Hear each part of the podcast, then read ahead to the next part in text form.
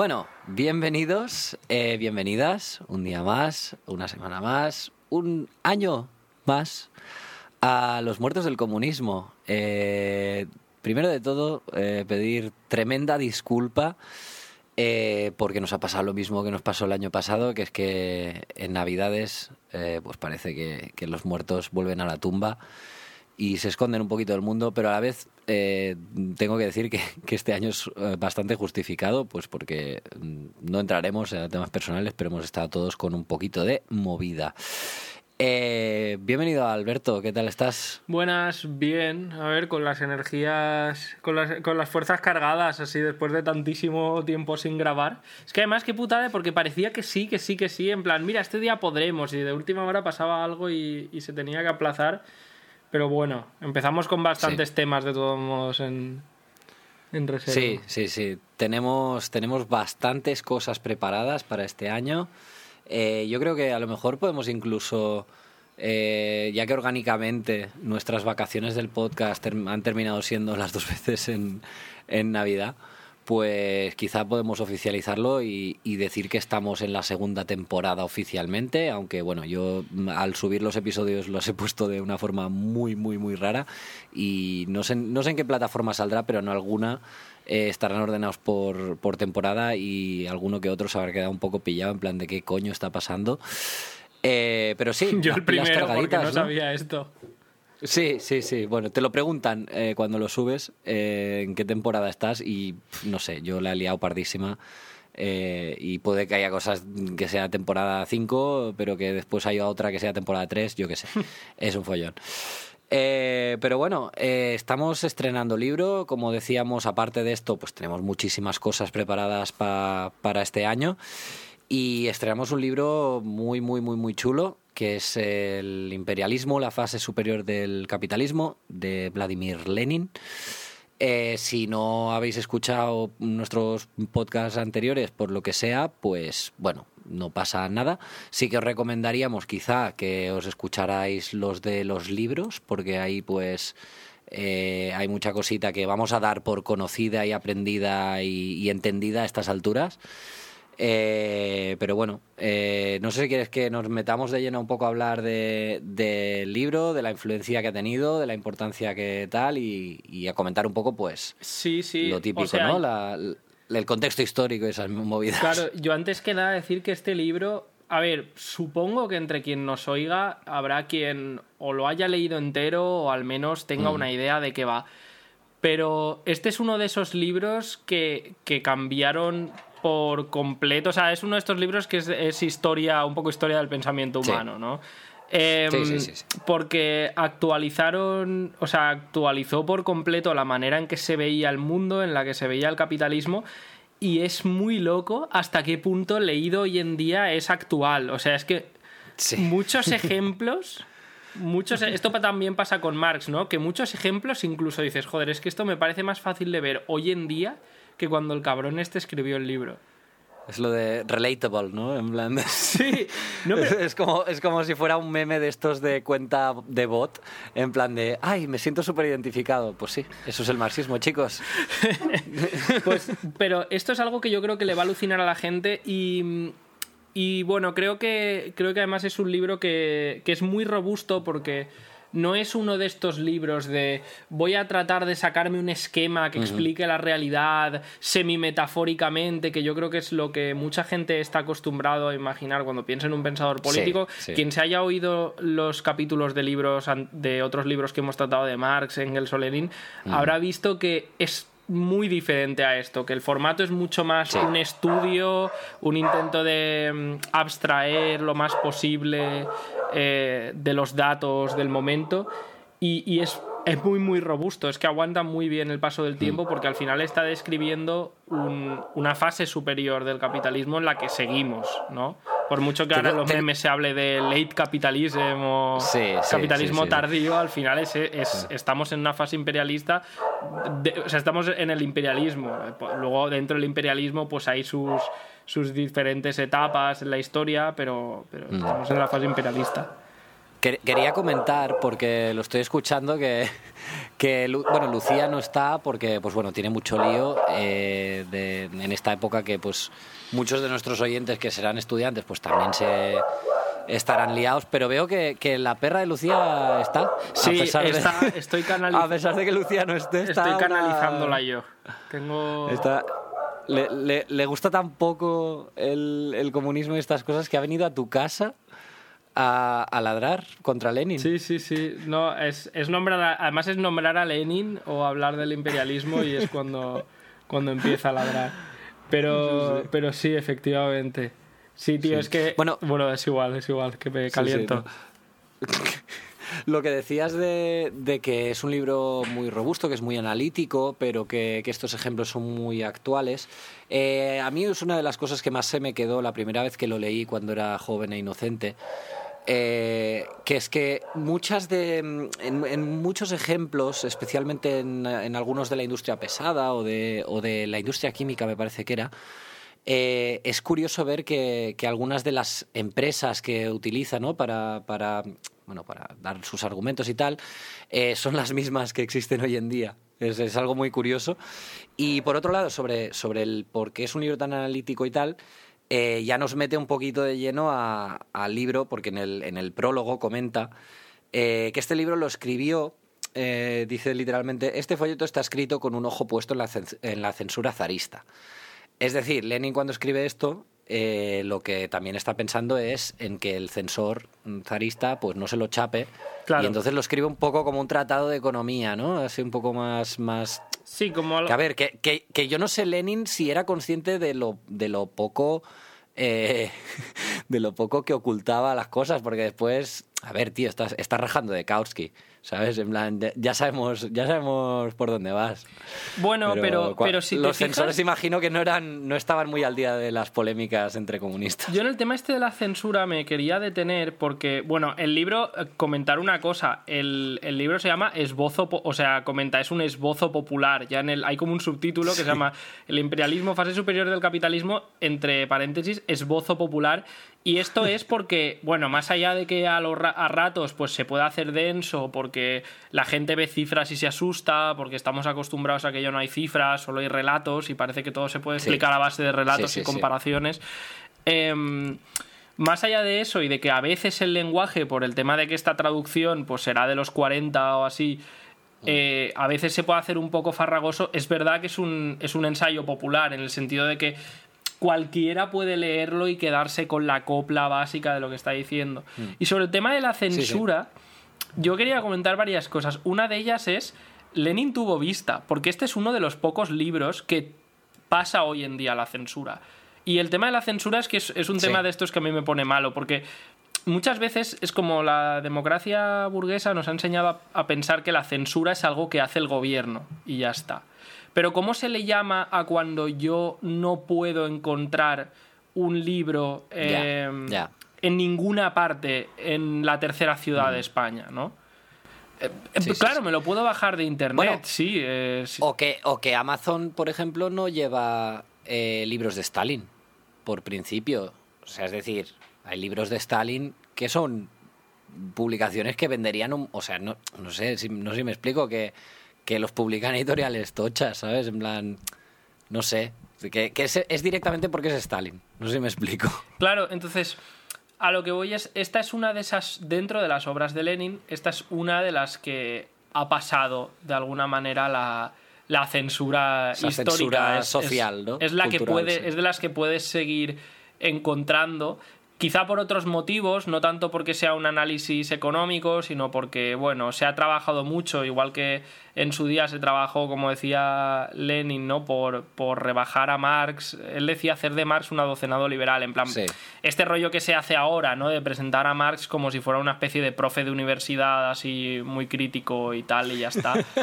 Em, con, buen rollito, en plan. Claro, con Lenin no ha habido manera de hacer eso, porque Lenin ya era consciente de que eso se estaba haciendo en sus días y entonces puso todo lo posible de su parte porque cuando uno lo lea, le entre, le, suba la bilirrubina, le, le suba el café y, sea imposible leer a Lenin y decir, ah, sí, este es un, un, eh, un, bien equilibrado y moderado crítico de la sociedad moderna, ¿no? Es un tío que, aprovecha cada párrafo para... Voy a convertir esto...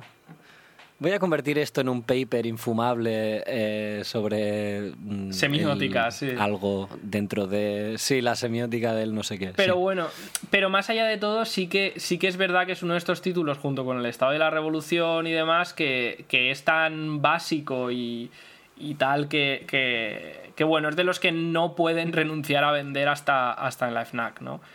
Em, y luego y que, se ha nutrido muchísimo, muchísimo pensamiento también posmoderno, o al menos eh, de filosofía, digamos, vamos a, acotarlo un poco más. Eh, se ha nutrido muchísimo del, del, concepto y del, digamos, de, de, cómo Lenin explica el imperialismo, ¿no? En ese sentido también es algo que, que se ha, se ha usado, eh, digamos, en, en, ese sentido más amplio y, por eso pues también tiene más popularidad, porque... Pero es, es lo curioso, ¿no? Que Lenin ya avisa al principio de, a ver, que lo he escrito un poco más tal, pero que, que no os flipéis, que sigo siendo Lenin. Sí, que por cada 10 copias que te vas a encontrar del libro de Federico Jiménez Los Santos contra el comunismo en el Carrefour, pues te vas a encontrar dos ejemplares del imperialismo en la FNAC eh, y porque saben que la mitad de los que lo van a comprar lo van a comprar porque hace bonito en la estantería, ¿no?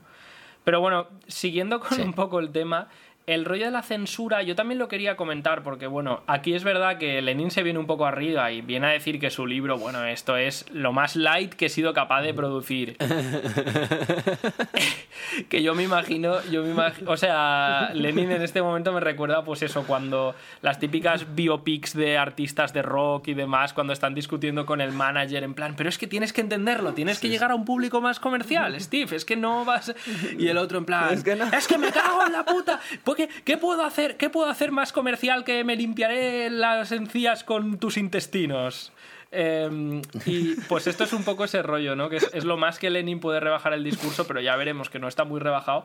Pero eh, es interesante, es interesante porque con Gramsci, que tuvo que escribir desde dentro de las cárceles fascistas de Mussolini, aún hoy, bueno, ¿qué digo aún hoy, no? O sea, es, eh, ese encarcelamiento fascista por, eh, a Gramsci eh, ha tenido mucho rédito entre muchísimos académicos y politiquillos de la izquierda reformista que se acuñan como gramscianos o neogramscianos y entre muchos gafapastas varios a los que les gusta coger a un icono que sea chic y sea revolucionario y sea así como mm, vintage, pero eh, a la vez sea inofensivo, cogen al pobre Gramsci que solo tenéis que hacer una cosa, id a Wikipedia, a donde queráis, mirad en qué año fue encarcelado, iros a una, a una web de estas de repositorio de, obras, en inglés generalmente hay más obras, pero en castellano hay, ¿eh? y mirad Gramsci,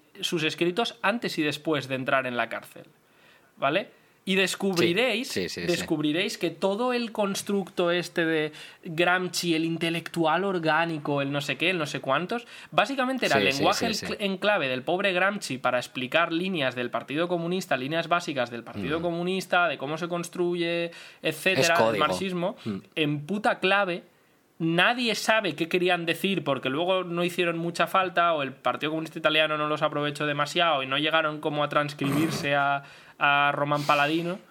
Y, tienes libros suyos de antes perfectamente claros, o sea, pero perfectamente rollo, de un año antes de entrar en la cárcel, libros de estos, de cuáles son las tareas del Partido Comunista. Pues hay que hacer una revolución socialista. Para esto no hace falta los proletarios industriales de tal y tal ciudad, eh, y hay que hacer escuelas de formación del partido en tal y tal. ¿no? Y luego tienes otro que es ese, no le gusta a nadie, y el que le gusta a, los intelectuales de turno es el que pueden manipular para que parezca que Gramsci era una especie de. Mm. Pues eso, como una especie de filosofante eh, oscuro. Que si está escrito si está escrito en código es más fácil de manipular, ¿no? Claro. Pero bueno, que tengo que decir que me acabas de dar una idea que flipas para, una camiseta de, la tienda, porque eh, si la camiseta del Che es, eh, digamos, la parafernalia comunista de mm, puncarras y metaleros y yo qué sé. Eh, ¿Quedan todavía tribus, tribus urbanas de estas? No lo sé. varios. Eh, hostia, una camiseta con la cara de, de, de Gramsci es lo más hipster que se me, Te que se me regalan, puede te regalan ocurrir. la suscripción a O sea- Vice.net eh, y sí, y te dan un, te dan un café latte con soja. Y un, kit, un kit eh, para hacer. Sí. Un kit para hacer kombucha en tu casa. efectivamente. Bueno, Pues sí, sí. Vale, muy bien. Yo después, eh, en el prólogo a las ediciones francesa y alemana, eh, bueno, habla, digamos que en, en este prólogo en el que tengo, del libro que tengo yo, que no será el mismo que tengas tú, algún día eh, decidiremos que está bien lo de tener o trabajar en base a las mismas ediciones, no lo sé. Eh, pero bueno, que hay, o sea, me parece interesante porque desgrana un poco de lo que va el libro, ¿vale? Eh, y bueno, eh, os voy a leer directamente, ¿vale? Una párrafada así un poco larga, eh, pero que me parece bastante mm, sintetizadora y con eso yo creo que nos podemos lanzar ya, a menos que tengas alguna cosa más, que lo podemos ver, de caras al primer capítulo, ¿vale? Dice, la desigual distribución de la red ferroviaria, su desarrollo desigual, es una síntesis, por así decirlo, del capitalismo monopolista moderno a escala mundial. Y esta síntesis demuestra que las guerras imperialistas son absolutamente inevitables bajo este sistema económico, mientras existe la propiedad privada de los medios de producción. Aparentemente, la construcción de ferrocarriles es una empresa simple, natural, democrática, cultural y civilizadora. Pero esa es la opinión de los profesores burgueses pagados para embellecer la esclavitud capitalista y es también la opinión de los filisteos pequeño burgueses.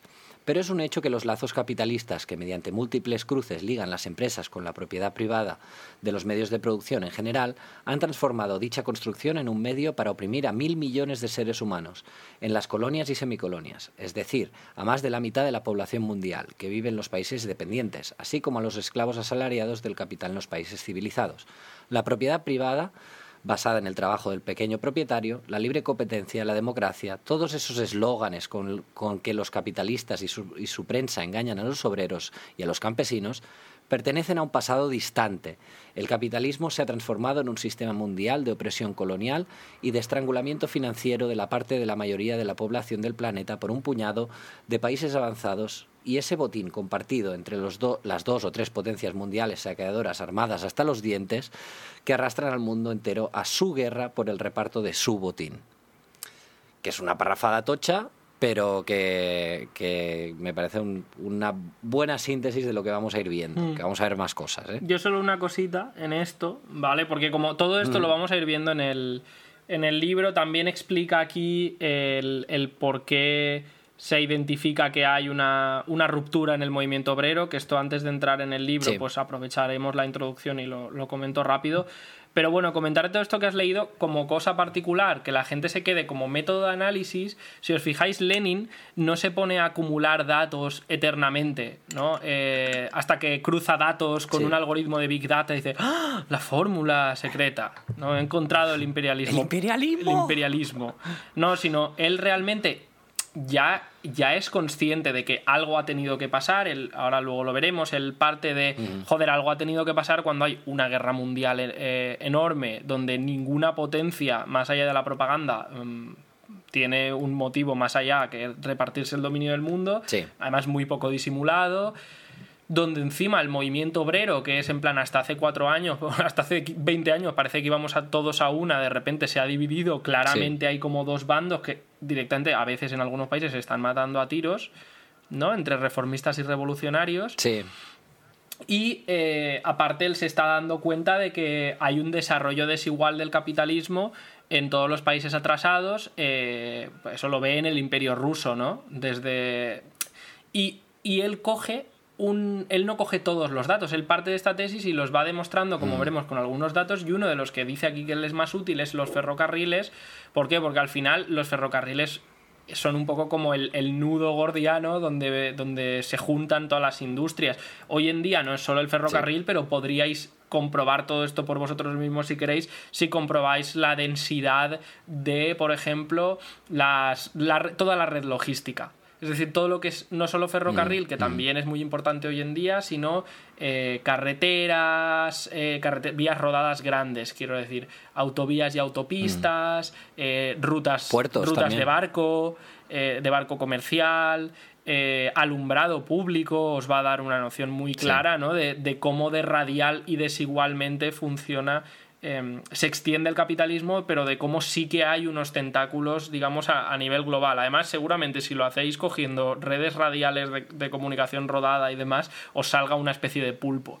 O sea, por, pura lógica, porque como va a, tener, va a estar concentrado en una serie de países eh, un poco por encima del Ecuador, pues os va a salir una especie de pulpo.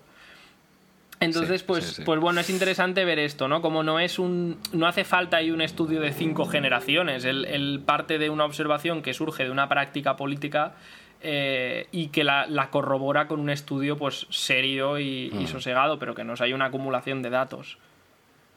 Sí. Vale, pues si, si te parece, vamos a ir entrando a la parte 1 la concentración de la producción y los monopolios. Espera, que, como Lenin se quejaba de que le había quedado un poco descafeinado el texto, vamos a leer la parte suya también ah. de, de donde... La que mete caña... Lo de Basilea, lo de Basilea. Dice... ¿Quieres leerlo tú? Sí, sí. Dice, el manifiesto de Basilea de la Segunda Internacional, que en 1912 caracterizó precisamente la guerra iniciada en 1914, que para los que no sepáis de historia es la guerra mundial, la primera, y no la guerra en general, que si hubieras dicho a Lenin en esta época, sí, la Primera Guerra Mundial hubiera dicho primera. What? Em, y no la guerra en general, hay diferentes tipos de guerra, incluida la guerra revolucionaria, aclara él. Es ahora un momento de denuncia de la vergonzosa bancarrota y la traición de los héroes de la Segunda Internacional. ¿Vale? Entonces él está diciéndote aquí, a ver, la Segunda Internacional como venía de ser eh, revolucionaria, todavía no se había ascendido el movimiento obrero, había incluso sacado un manifiesto condenando la guerra interimperialista que se venía a venir, se veía venir como una, una guerra interimperialista donde los obreros no tenían que tomar parte por ninguna potencia. Pero eh, todo esto lo dejan caer. Una vez estalla la guerra, hay un montón de estos eh, líderes dirigentes obreros que se ponen de parte de sus potencias, sus estados, entran a gobiernos, etcétera, ¿no? Dice, en este libro hemos prestado una especial atención a la crítica del cautskismo, esa corriente internacional que en todos los países del mundo representan los teóricos más eminentes, entre comillas, los líderes de la Segunda Internacional, Otto Bauer y compañía en Austria, Ramsay MacDonald y otros en Gran Bretaña, Alberto Ma en Francia, y un número infinito de socialistas, reformistas, pacifistas, demócratas, burgueses y curas.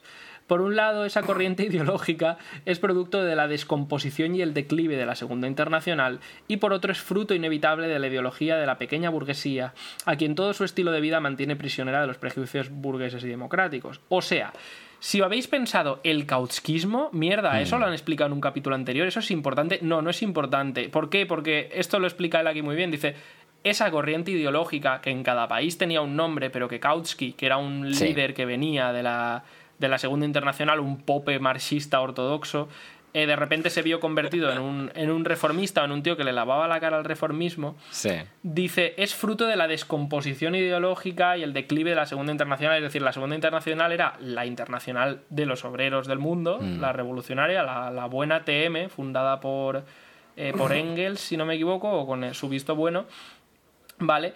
Pero se va a encontrar, eh, esta internacional va a perder su motivo de ser, su motivo revolucionario de ser, y entonces transitoriamente van a surgir todos estos antiguos popes teóricos, van a hacer cábalas para justificar esa, transición al reformismo. Por eso no os acordáis de ninguno, por eso no os acordáis de Kautsky, de Ramsey MacDonald, de Albert Thomas o de Otto Bauer, ni de los curas, ¿vale? Sí. Em, y por otro lado, surge, y aquí es donde va a decir, ¿de dónde coño eh, surge esta gente? Dice, la escisión internacional del movimiento obrero es ahora totalmente evidente. Hoy en día lo es mucho más. No quiero decir, hoy en día está claro que no estoy hablando de la división entre EU y PSOE. Estoy hablando de hay una parte del movimiento digamos, no del movimiento obrero, porque hoy en día hablar del PSOE y mm. pero sí que tienen una relación y una raíz entre, clase, entre las capas obreras y en general eh, trabajadoras de la población, pero sí que hay una división clara ¿no? entre aquellos que se ven mm, principal o fundamentalmente lanzados a la acción reformista institucional o a la gestión de movimientos sociales y aquellos que se ven fuera de eso incluso sin hablar de una división luego política bien determinada y demás, mm, parece que el propio sistema lo fuerza. Hoy en día, ya digo, es mucho más evidente la división porque ya no podemos... Es difícil decir el PSOE está en el movimiento obrero. ¿vale? El PSOE completó su transición a ser un partido de gestión del Estado, un partido gestor, sí. Claro, un partido capitalista de base obrera y de voto obrero con más voto obrero que ningún otro partido, ¿no? Pero ya no a lo mejor del movimiento obrero salvo por la vía de la UGT ya no forma parte tan fuertemente. Eh, hoy está más dividido aún, ¿no? Pero en esa época es cuando esto empieza y entonces dice cuáles son las bases mm. económicas de este fenómeno histórico universal, fenómeno histórico universal, ¿vale? Es algo que no pasaba solo en Rusia, él aquí pone unos ejemplos que no me voy a detener porque los explica luego. Dice, como demuestra este folleto, el cabrón le llama folleto a las 80 páginas, el capitalismo ha elegido ahora a un puñado de países excepcionalmente ricos y poderosos para que saqueen el mundo entero con un simple corte de cupón, ¿vale? O sea, con un reparto supuestamente incruento y a distancia. Obviamente, tan gigantesca superganancia permite corromper a los dirigentes obreros y a la capa superior de la aristocracia obrera. Esa capa de obreros aburguesados o aristocracia obrera, entre comillas, bastante pequeño burgueses por su forma de vida, por sus ingresos económicos y por toda su visión del mundo, es el principal apoyo de la Segunda Internacional y en la actualidad el principal apoyo social no militar de la burguesía. Son agentes de la burguesía en el mm. movimiento obrero, vehículos del reformismo y el chauvinismo. Esto es un tema complejísimo, pero lo que pero la, complejo. la, base porque es muy es muy es muy difícil decir dónde pongo el corte, ¿no? Eh, ¿qué, trabajador considero que eh, este trabajador tiene unas condiciones, pero no está pensando especialmente en trabajadores con condiciones pequeño burguesas, porque en esa época, yo qué sé, los mm. médicos o todas estas, todas estas profesiones, los controladores aéreos, que serían profesiones pequeño burguesas asalariadas, en esa época o no existían o directamente eran pequeño burgueses con una clínica y ya está, o abogados o tal. Está pensando en capataces, trabajadores veteranos que tienen una buena relación con el jefe, eh, los que, los que tienen una visión pequeño burguesa del mundo por lo que sea, porque consiguieron una serie de victorias y desde entonces se han acomodado. O sea, no es, no es un tema exclusivamente de, ah, es que si ganas más de 1.600 euros eh, en relación a, a X dinero de la compra de la cesta de la compra eres un eres aristocracia obrera no es, más complicado es una relación un poco de capataz con el resto de la clase trabajadora. Em, y lo que está yo también, también quería decir que mucho ojito con eso precisamente o sea que que no, no mal, aprendáis el término y, sobre todo que, mm, quiero decir, al fin y al cabo, eh, no, no es, es importante, pero quiero decir que no, que no rompáis muchísimo la cabeza porque precisamente es lo que dices tú, Alberto, que no tiene una solución fácil el, decir, vale, pues estos sí, estos no, es más lo que tú dices, ¿no? Es más una perspectiva sobre el mundo, más una, eh, digamos, eh, que también, también la parte material, ¿no? Pero quiero decir que es, que es eso, que, que es un tema sobre el que, pues, yo al menos he tenido debates muy largos, muy improductivos, y que no rompáis la cabeza con eso. si es un traidor de clase, pues, pues sí, le puedes llamar aristocracia obrera, pero tampoco rompáis la cabeza. Voy, a poner un ejemplo rápido. Está más cerca de formar parte de esta aristocracia obrera y de tener en lo abstracto posiciones progresistas, pero en lo específico, en su lugar de trabajo, hacia sus mm. compañeros, eh, hacia la labor organizativa, una postura, una posición de, entorpecer el avance de la organización obrera, puede tenerlo mucho más mm, un encargado que es eh, un encargado de, de, un supermercado que es un mierda y que mm. gana muy poco y que no gana mucho dinero, pero que siente que en relación a sus compañeros de trabajo eh, pues tiene que estar muy agradecido a su jefe o no sé qué historias, que mm, un peón de metalurgia con 20 años a la espalda, con un mogollón de problemas físicos de distinto tipo que le saldrán cuando se haga mayor, pero que gana un buen dinero porque se juega la vida y, pues los otros no. Y así y, nadie quiere trabajar por menos de X dinero en eso, ¿no? Entonces, ojo con esto porque Lenin no es tonto y ya escribe en un momento en que mm, las profesiones... Esto hay un libro de Rosa Luxemburgo que lo trata, ¿no? O sea, muchas profesiones eh, del sector industrial y demás por ejemplo, que es lo típico, mm. que, hoy en día es como una cosa muy moderna, es hablar de que estos sectores están privilegiados y dices, madre mía, o sea, o, no, o no conoces a nadie que trabaje ahí o no sé de qué hablas, pero ya, ya. Em, que son trabajos muy duros y como son muy duros, eh, no para hacerlos un fin de semana, sino para hacerlos toda una vida, son trabajos muy jodidos, con mucho desgaste físico y, mental, eh, y pues bueno, suelen tener suelen requerir salarios mayores para que alguien esté dispuesto a hacerlos, tampoco espectaculares, no nos compliquemos, tampoco espectaculares. ¿Vale? Te da para tener un, el típico BMW QP que tiene todo el mundo, que no tiene mucha pasta cuando pilla un poco de pasta. Eh, pero, pero no mucho más, ¿no? Pero sí que hay, eh, él no está diciendo que sea en plan, no, hay, hay, una capa entera, hay un sector entero de la producción que son todos eh, aristócratas obreros, son todos acomodados y entonces esos dalos por perdidos. Él lo que te está diciendo es, en todas partes, entre los trabajadores, en un país imperialista especialmente, te vas a encontrar con que hay, hay gente que por unos motivos u otros, ya sea pues porque ganan mucho dinero, y están muy agradecidos por ello. Porque por su visión del mundo eh, valoran mucho la posición que les da la empresa, que es que ni siquiera siempre es una cuestión puramente del dinero en, en tante y sonante que ganas. Em, funcionan como agentes de la burguesía entre la, entre la clase obrera. No es que todos los que trabajan con ellos sean así, no es que todos los que tengan esa misma posición profesional o ganen ese mismo dinero, no estamos hablando de 4.000 euracos al mes, es decir, estamos hablando, ahí sí que hay unos emolumentos, ¿no? Que, es otro nivel, ¿no? Pero, pero estamos hablando un poco de, de, este tipo, bueno, habría matices, pero bueno, me refiero. Sí, o sea, yo, yo también quería comentar que creo que... Mm, es un poco lo has dicho, ¿eh? pero quiero decir que una parte de estos super beneficios que comenta Lenin, que pueden ir destinados ¿no? a, sobornar o a corromper, eh, precisamente eso, ¿no? No solo es a sobornar, sino que también puede ser a corromper en el sentido de que eh, en, el, en el ámbito cultural, ideológico, en, en, en la propaganda capitalista, eh, se gasta mucho dinero y eso pues también es algo que, que, lo permite pues el tener muchísimo dinero y ganar muchísimo dinero como ganan los grandes monopolios. Entonces en ese sentido que quiero decir que es, eso también es parte importante de ello. Y luego está el tema de los dirigentes no eh, que, que, siempre va a estar ahí es decir el, el, compañero que tú eliges para que te represente pero que joder es que compañeros hay tantos como peces en el mar no en las empresas. Y entonces pues tú eliges a uno para que te represente frente al jefe o eliges a un tipo en tu barrio en no sé qué y tú no sabes si al tipo de tu barrio que has elegido, que es majísimo, va a venir, uh, yo qué sé, pues si es Indepe va a venir Esquerra Republicana, o si es uh, eh, de centro izquierda, pues va a venir el PSOE, o va a venir Compromiso, o va a venir quien sea, y le va a decir, oye, Teti, tú no querrías, tú con lo mucho que sabes de esto de urbanismo y tal, ¿no te gustaría ser asesor de tal? Yo creo que tú vales. En la comisión. Y, muchas veces es un proceso que no, no es un proceso oscuro, malvado de captación, es un proceso natural, a veces de incluso Mm, vivo en un país imperialista, soy un representante y no hay demasiadas alternativas y lo empiezo eligiendo como lo que yo veo, como bueno, puedo aportar algo, tengo que hacer algo y, no me voy a poner yo a organizar esto porque la revolución a lo mejor se tiene que hacer o un cambio se tiene que hacer, pero yo no tengo por qué ser Jesucristo que se sacrifica por los pegados ajenos.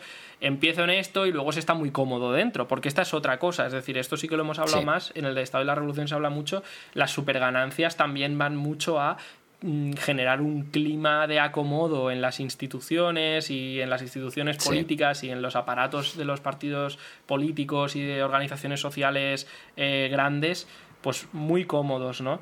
Entonces, ojo porque esto no va tanto de, ah, es que trabajas en tal sector, es más, es más, hay bastantes estudios, eh, yo he leído alguno interesante de, de, Stefan Engel, mm. eh, un, alemán comunista, ¿no? Pero que... Ya he leído varias veces que progresivamente el papel de los capataces y de los obreros acomodados en mm. la empresa, aunque sigue existiendo, va perdiendo fuerza en favor de eh, las profesiones propiamente pequeño burguesas en la empresa.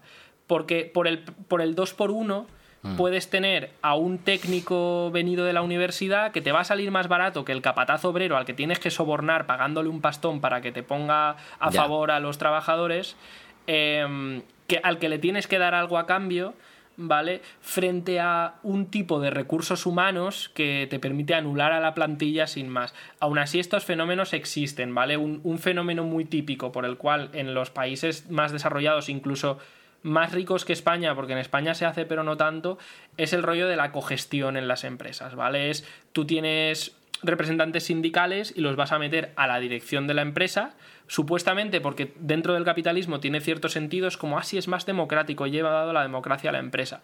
Pero en la práctica lo que estás haciendo es que haya seis representantes de los trabajadores que de repente van a estar en la dirección de la empresa mm, siendo cautivos de la empresa y la empresa a lo mejor se va a, va a dar la ilusión de estar dejando caer migajas y encima se ahorra migajas a medio plazo, porque esos, esos tipos ya no van a ser organizadores de sus compañeros, sino que van a estar atrapados en toda la maraña de la gestión de la empresa. Y por otro lado, pues eso, gasta un poquito esas superganancias. Pero ojo porque, ya digo, ese, ese margen de superganancias cada vez es más reducido, porque la competencia eh, entre monopolios, la lucha entre monopolios cada vez es más fuerte y, se pueden permitir menos. De ahí, es, de ahí que el reformismo mm. tenga cada vez una base social menos movilizada y sea cada vez menos ambicioso. Y ahora sí podemos entrar al, al libro. Ahora podemos empezar. Pues ahora tengo yo una cosa que decir. Que no, que iba a decir que mm, eh, justo lo que explicabas ahora, me acuerdo que lo leí yo también eh, en el libro este de Stefan Engel, que bueno, eh, si nos escucháis por las risas y porque ya sois los putos amos y, y, pilotáis un montón de, de marxismo y de economía política y tal, pues, pues muy bien, nos lo pedís por privado, pero es un, es un libro tocho y, y complicadete que, que, bueno, que algún día pues, pues quizá lo, damos, pero está muy, muy, muy en el futuro eso. Eh, pero bueno, nos podemos lanzar directamente ya al lío. Hmm. Eh, y Lenin, pues que, tiene esto, en la parte 1, ¿vale? Eh, la concentración de la producción y los monopolios. Lenin tiene esto que hace muy a menudo, que es que, y esto yo porque, pues bueno, algunas veces he dado, he dado alguna una sesión de formación, alguna charla sobre, sobre libros de Lenin. Eh, y tiene, tiene una cosa Lenin que es que mm, mucha de la chicha está entre medio de los capítulos, pero os voy a dar un life hack, que es que tanto al principio como al final de los capítulos Lenin normalmente eh, te explican una frase, lo que venía a decir en ese capítulo. En este, en este caso está al principio y dice... El enorme crecimiento de la industria y la notablemente rápida concentración de la producción en empresas cada vez de mayor tamaño son uno de los rasgos más característicos del capitalismo. Punto. a partir de ahí... eso, Sí, sí. No, a partir, de, ahí lo desarrolla, son, matices y demostraciones, efectivamente. Sí. Eh, para este libro, como también había pensado que, hay, un, hay una cosa que se repite mucho, ¿vale? Que es eh, Lenin echa cifras, ¿vale? Eh, y llega a conclusiones. Entonces, si te parece bien, podemos, porque al menos yo imagino que algunas de las cifras, pues sí que mola leerlas y tal, pero eh, por lo general creo que vamos a hacer un poco de, bueno, y echa las cifras y demuestra esto. Claro, porque entendemos, esto ya lo hemos dicho más de una vez. Aquí, aquí sí. No, que entendemos que el libro lo podéis conseguir en PDF y, y leeroslo, y esto es como una ayuda de lectura. Esto puede sustituir, o sea, es mejor que no sustituya la lectura del libro, sobre todo si pensáis hacer algo en vuestra vida eh, por cambiar la sociedad, sí que deberíais leeros. O sea, si estos ya hemos en plan, mira, es que, es que ahora mismo no estoy en un momento en mi vida que vaya a hacer esto, pero me apetece estar medio enterado, tener ahí en el fondo de mi cabeza un poco de qué va esto, pues de acuerdo, pero que sepáis que, bueno, que, que, siempre podemos a lo mejor dejarnos un matiz, hacemos lo posible porque no, pero... Y no se entiende igual, quiero decir, nosotros lo, simplificamos un poco a veces. Eh, eh, Lenin echa cifras y dice, menos de una centésima parte de las empresas consumen más de tres cuartas partes de la cantidad total de energía eléctrica y mecánica, ¿vale? Está hablando de, empresas en Alemania. Entonces, básicamente lo que demuestra es eso, ¿no? De que, que, hay una concentración ya en su época, ¿vale? Pensad que esto, estamos hablando de cifras, me parece que son de, pues, de finales del 19 y principios del 20, eh, y ya en esa época, ¿vale? Menos de, una, menos de un 1%, ¿vale? De las empresas eh, consumen más que un más de un 75%, ¿vale? De la, de la energía eléctrica y mecánica total. Yo quería decir, de... hecho, del párrafo anterior hay una cosa también, que es la concentración de la producción. Él está hablando todo el rato de concentración de la producción, que esto es un matiz importante. Sí es mucho más intensa que la concentración de la mano de obra, ya que el trabajo es mucho más productivo en las grandes empresas. él está incluyendo, por cierto, en industria, lo dice aquí, incluyendo el comercio, el transporte, etcétera. Eh, está metiendo la actividad productiva que usa mano de obra rasa en grandes cantidades, digamos. Mm. Em, entonces, esto es interesante, ¿no? Porque muchas veces es como la gente coge el marxismo y dice, es que esto fue escrito para cuando pues para cuando mi bisabuelo, que en plan las fábricas tenían pues 10.000 obreros, que es en plan, mm. eh, tampoco te has mirado mucho cómo era la fábrica de tu bisabuelo, porque no eran así, pero bueno, que la gente se imagina esto, ¿no? Como de, tiempos modernos de Charlie Chaplin. Y, que el mundo era así, y que todo eran fábrica, megafábricas. Y es verdad que las megafábricas existieron durante largo tiempo, pero ya entonces, o sea, ya cuando Lenin, Lenin te dice, eso lo esencial no es la mano de obra, porque tú, tú, vas a tener una concentración creciente de la producción, pero no necesariamente la mano de obra va a estar ultra concentrada en pocos espacios de trabajo, porque por definición una empresa grande tiene mejores técnicos, hoy en día tiene departamentos de recursos humanos mejores, y entonces es más productivo el trabajo. Es que, es que en Amazon es más productivo el trabajo que en el almacén de toda la vida. Y, son almacenes mm. igual, pero es que si el almacén de toda la vida tuviera que utilizar los mismos eh, métodos de gestión que utiliza ahora, que es el, el, jefe pasa por allí, pasa por allí un día y dice, eh, esto, esto me lo tenéis que arreglar, eh, esto me lo tenéis hecho una porcatera. Eh, ¿no? Eh, eso no funciona en Amazon. En Amazon hay todo un sistema complejo de recursos humanos y entonces si el jefe tuviera que gestionarla una empresa de grande como Amazon conforme gestiona la suya, pues necesitaría clonarse y echar mano de mano de obra extensiva, ¿no? Pero entonces nunca lograría crecer tanto, que eso es otra cosa. Entonces, eso es importante, o sea, no, eh, no, no vayáis a intentar pillar a Lenin en plan, no, pero es que claro, no, no la, la producción ha seguido concentrándose, o sea, hasta el punto de que hoy en día conocemos las marcas. Hoy día está tan concentrada que las marcas se han convertido en algo de la cultura popular. ¿no? El grupo Coca-Cola, que controla un huevo de cosas. Em, o, el grupo Volkswagen o, demás, ¿no? Todos estos grupos son marcas bien conocidas por todo el mundo y además por todo el mundo en, cualquier país al que vayas, ¿no? O Apple o todas estas. Em, Justamente lo, siguiente que tengo subrayado va sobre esto. No sé si te parece que. Va, eso está un poquito más abajo. Eh, bueno, eh, sí, pero dice. Este, echa unos números, ¿vale? Otra vez, Lenin echa, echa números. Em, y habla de, de, digamos, las 3.000 empresas más grandes, ¿vale? Que, que, que, tiene Estados Unidos, me parece en este caso, eh, dice, esas 3.000 grandes empresas abarcan 258 ramas industriales, de lo que se deduce claramente que el proceso de concentración, al alcanzar determinado grado, conduce directamente al monopolio, ya que unas cuantas decenas de empresas gigantescas pueden fácilmente ponerse de acuerdo entre sí, y por otro lado, la dificultad para competir y la tendencia al monopolio surgen precisamente del gran tamaño de las empresas. Esta transformación de la competencia en monopolio constituye uno de los fenómenos más importantes, por no decir el más importante, de la economía del capitalismo moderno y es necesario que lo estudiemos con más detalle. Básicamente lo que dice también aquí, que es, y, dice un poquito más adelante, ¿vale? Eh, dice que es que, que no es una cuestión de que, porque si tú lo divides, ¿vale? En plan, 3.000 empresas divididas por 250 y pico ramas, eh, dice que solo salen a 12 por rama, que, que, tampoco, que tampoco está mal, ¿no? Pues 12 pues ya da para competir y tal. Pero lo que comenta es esto, dice, no en todas las ramas hay grandes empresas y por otra parte, un rasgo extremadamente importante del capitalismo es su más en su más alta fase del desarrollo es la llamada combinación, ¿vale? Lo que hoy en día se, se, se llama Mm, integración vertical, me parece. O sea, el agrupamiento de distintas ramas de la industria en una sola empresa. Ramas que o bien representan fases sucesivas del proceso de elaboración de las materias primas, por ejemplo, la fundición del mineral de hierro, la transformación del hierro colado en acero y en ciertos casos la producción de tales o cuales artículos de acero o bien son ramas auxiliares unas de otras, por ejemplo la utilización de los residuos o de los productos secundarios, la elaboración de embalajes, etcétera. ¿Vale? Eh, no sé si lo he muy bien, pero básicamente lo que venía a decir es un poco esto, ¿no? De que a pesar de que haya esa concentración y que, y que tú puedes decir que 12 empresas en el sector del el FUET, ¿vale? Por ejemplo, 12 empresas haciendo FUET, pues oye, es una competencia relativamente sana.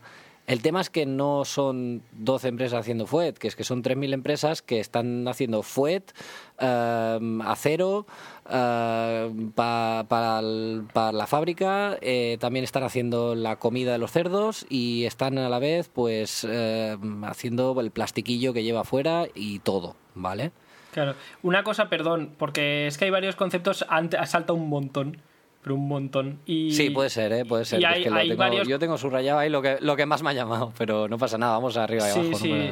por mí. A ver, igual que habíamos. Él, él, está hablando antes, antes del monopolismo, de los monopolios. Él está hablando de mm. la concentración de la producción. ¿Vale? Él, él, antes de hablar de los monopolios habla de la concentración de la producción y es importante que separemos estos dos conceptos porque si no luego se va a hacer un poco cuesta arriba todo. Entonces, concentración de la producción, ojo, ya hemos dicho, concentración de la producción no es concentración de la mano de obra necesariamente en un centro de trabajo gigantesco. Ojo con esto. Ojo con esto, ¿vale? Él ya lo dice. ¿Por qué? Pues porque una empresa muy mm. grande va a tener, mm, no necesariamente va a tener el mismo número proporcionalmente de trabajadores que todas las empresas pequeñas a las que sustituye. Y en segundo lugar, también muy importante, él dice, la producción se concentra no quiere decir que las empresas se concentren. Es decir, él aquí ya habla de que menos, él considera que menos de una centésima parte de las empresas ya concentran la producción.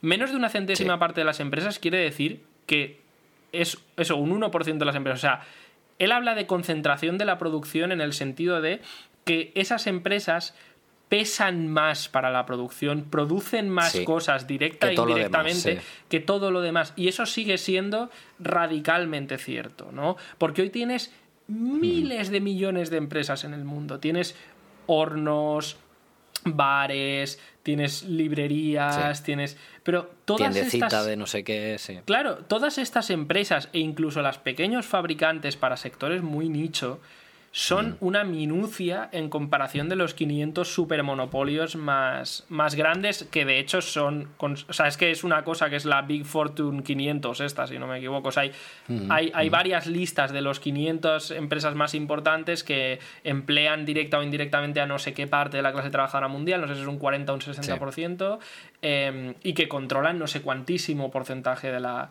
de la producción, ¿vale? Entonces, ojo con esto, no os imaginéis una especie de futuro no sé si lo veis distópico, no sé si lo veis maravilloso, en el que, ah, la gran empresa que nos acumula a todos en un supercentro de trabajo donde estaremos indicadísimos de la muerte, sustituirá a toda la red de pequeñas empresas. Eh, tal y, todos, no, no. O sea, aquí estamos hablando de que la concentración de la producción lleva funcionando desde, desde que nació el capitalismo y que se aceleró mucho en el siglo XX, pero que siempre ha ido aparejada a que no hay una concentración de las empresas. De hecho, podríamos argumentar que mm, hasta cierto punto incluso lleva ya unas décadas que lo que genera es dispersión de empresas para poder concentrar más la producción. que esto él lo llega a ver con las sociedades anónimas y entonces lo comentaremos más adelante. Era solo para que se entendiera esto y luego aquí él dice también, el capital monetario de los bancos hacen que ese predominio de un puñado de grandes empresas sea todavía más aplastante. Me hace gracia porque esto es muy millennial, dice, en el sentido literal.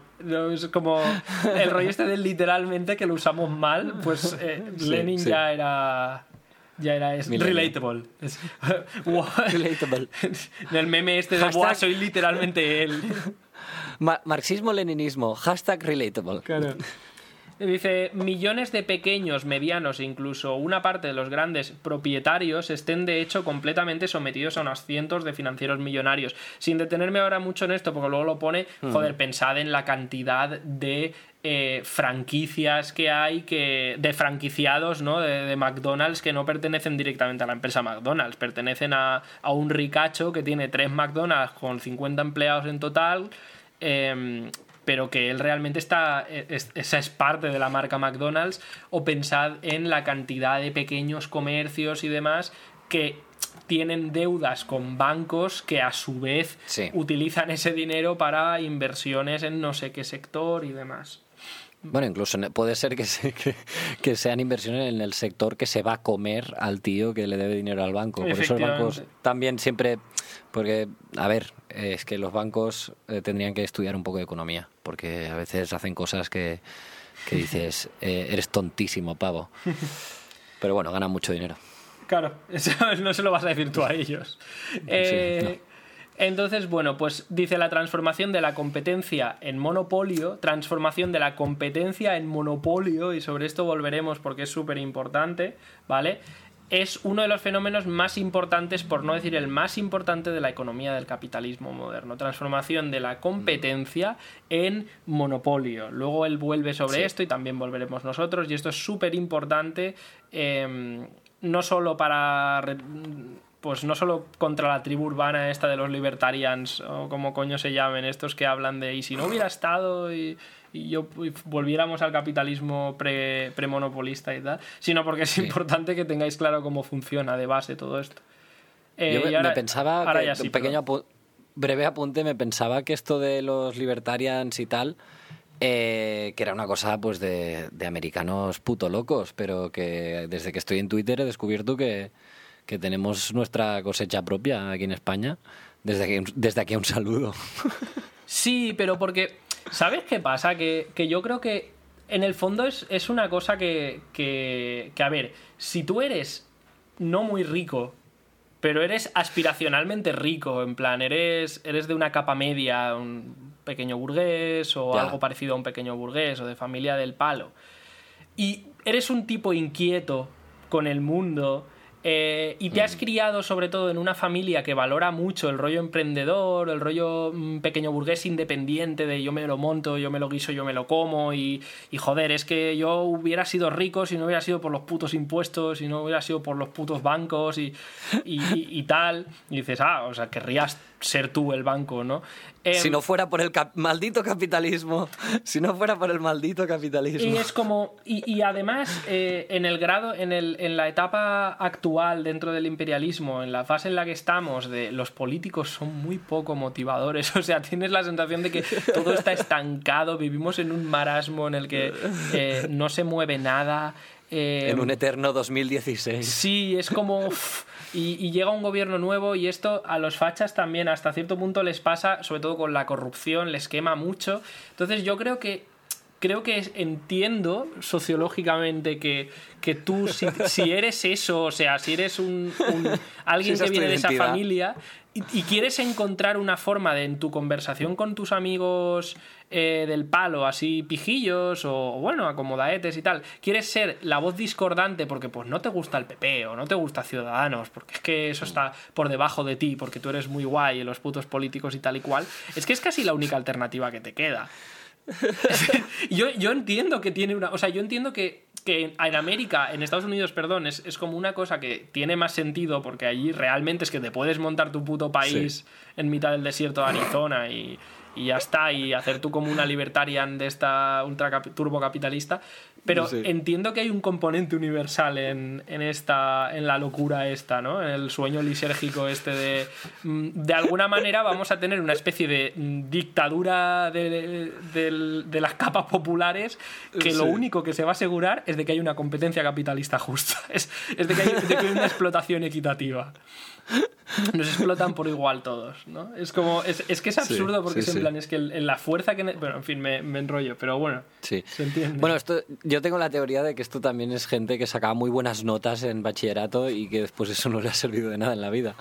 También. es, es, que, es, que, hay un. Hay un uh, estoy haciendo con las manos un gesto de esto de, de, algo se solapa, una cosa se solapa con otra, ¿no? O sea, sí, un diagrama de Venn, ¿no? Un diagrama de esto. Claro, yo, o sea, yo creo que es que, es que em, capa media, eh, digamos, aspiracional, con gente que sacaba buenas notas y no le ha servido para nada. O sea, probablemente eh, si le añades no me gustan los políticos de hoy en día, te sale en el centro eh, libertariano que cita a Winston la, Churchill. La serpientecita.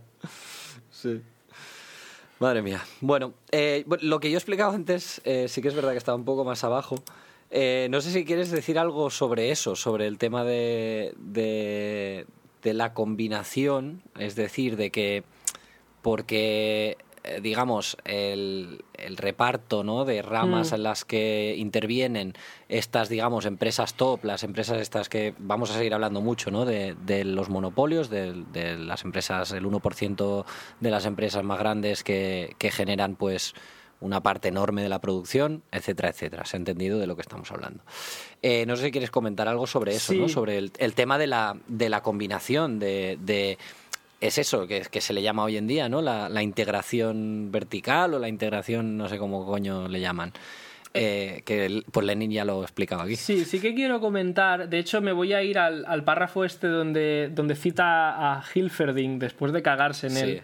Eh, ya, no antes de cagarse en él, perdón, pero lo cita en plan, no, a ver, este tío es, es listo. O sea, es, es un economista burgués alemán, pero, pero bueno, es, es, un tipo listo, ¿no? Y, y este tipo explica el porqué de la combinación. Y ojo, porque esto me sirve para recordar que los economistas burgueses no, no en los libros de divulgación, en los libros que mm. escriben para otros burgueses eh, suelen ser bastante sinceros y suelen tocar muchos temas que son útiles con muy poco filtro al marxismo, ¿vale? Porque eh, son mm. mucho más crudos y claros que cuando van, yo qué sé, a programas de estos de debate tipo la sexta noche. Yo, es que esas mierdas no las veo, yo, o sea, me, niego a, consumir esa mierda, no, no, sirve para nada, yo no, nunca he logrado nada más que enfadarme y, y, no, no saco de ahí nada en claro, pero entiendo que, que, es muy distinto a esto, ¿no? En esos sitios es donde te venden un poco su moto, mientras que en los libros escritos para otros economistas y para burgueses claro. Eh, sale consejos para mantener el sistema, claro. Claro, sale la verdad porque tienen que aconsejar bien. Entonces, aquí él te dice, a ver, la combinación de empresas no es una casualidad, no es un fenómeno histórico, no es la economía del siglo, de, principios del siglo XX, tiene un sentido, tiene un sentido que es, dice varias cosas. Primero, hace que la ganancia sea más estable, nivelándola, porque nivela las fluctuaciones coyunturales. Fluctuaciones coyunturales, palabras muy grandes que lo que quieren decir es a veces la cosa va bien, a veces la cosa va peor, pues y, es coyuntural porque es a veces, ¿no? Entonces em, hace que eso sea más estable porque como tienes muchos sectores de los que puedes compensar los problemas, eh, pues un poco te permite te permite evitar este tipo de, fluctuaciones coyunturales e incluso porque te permite evitarlas porque tienes tu propio abastecimiento. Rollo, si hay un problema con el abastecimiento de cobre, pero tú tienes tu propia mina de cobre, que eso está pues salvaguardado, pues tú tienes esa ventaja competitiva.